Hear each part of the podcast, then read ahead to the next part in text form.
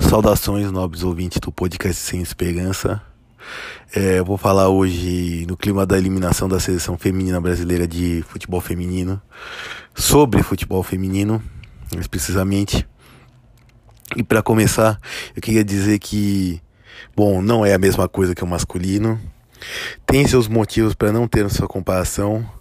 E sim, provavelmente não foi noticiado ainda, mas ela vai, ser noticiado que ela bateu recorde de audiência. Simplesmente pelo fato dela nunca ter sido noticiada em grandes veículos de comunicação, como por exemplo a Globo, a Rede Globo, é claro, em horário nobre, além de tudo, ainda, ainda por cima. E também o fato de que, bom, a Marta pegou o jogador alemão Klose no meio de partidas numa Copa, no meio de gols. Bom, eu só gostaria de dizer uma coisa que assim, ela isso não quer dizer que ela é melhor do que ele.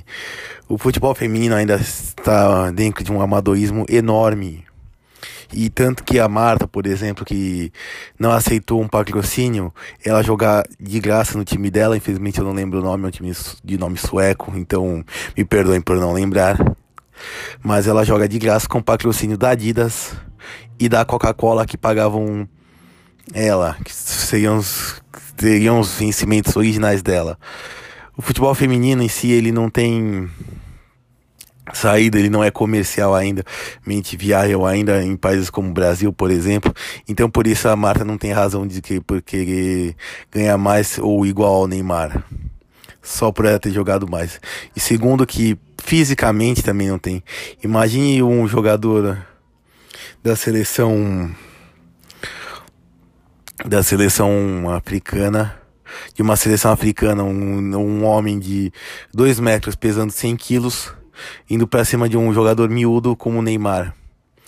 Imagine duas mulheres, ambas de 1,60m, indo uma contra a outra os danos são, têm a tendência de ser bem menores. Então as proporcionalidades não são guardadas. Basicamente é isso.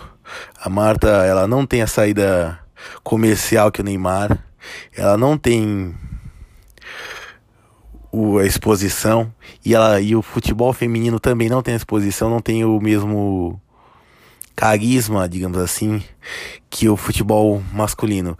Basicamente tudo que se ouvia falar sobre elas era baseado em jogo. Tudo isso de contestação do futebol masculino. Como se para existir um futebol feminino tem que se depreciar o masculino. E é basicamente isso que eu quero, falar. Obrigado a todos. Tchau.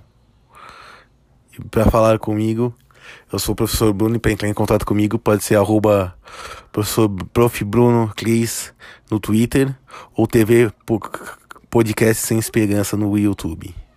Até mais. Saudações, nobres ouvintes do podcast Sem Esperança.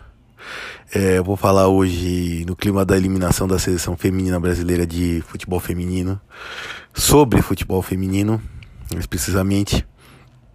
E para começar, eu queria dizer que, bom, não é a mesma coisa que o masculino. Tem seus motivos para não ter sua comparação. E sim, provavelmente não foi noticiado ainda, mas ela vai, ser noticiado que ela bateu recorde de audiência.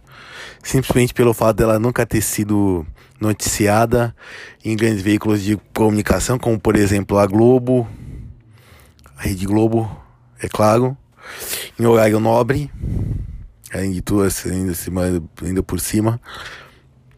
E também o fato de que, bom, a Marta pegou o jogador alemão Klose no meio de partidas numa Copa, no meio de gols. Bom, eu só gostaria de dizer uma coisa que assim, isso não quer dizer que ela é melhor do que ele. O futebol feminino ainda está dentro de um amadorismo enorme. E tanto que a Marta, por exemplo, que não aceitou um patrocínio, ela jogar de graça no time dela, infelizmente eu não lembro o nome, é um time de nome sueco, então me perdoem por não lembrar. Mas ela joga de graça com patrocínio da Adidas e da Coca-Cola que pagavam ela, que seriam os, seriam os vencimentos originais dela. O futebol feminino em si, ele não tem saída, ele não é comercial ainda, mente viável ainda em países como o Brasil, por exemplo. Então por isso a Marta não tem razão de que por querer ganhar mais ou igual ao Neymar. Só por ela ter jogado mais. E segundo que fisicamente também não tem. Imagine um jogador da seleção da seleção africana de uma seleção africana, um, um homem de 2 metros pesando 100 quilos indo para cima de um jogador miúdo como o Neymar. Imagine duas mulheres, ambas de 1,60m, indo uma contra a outra.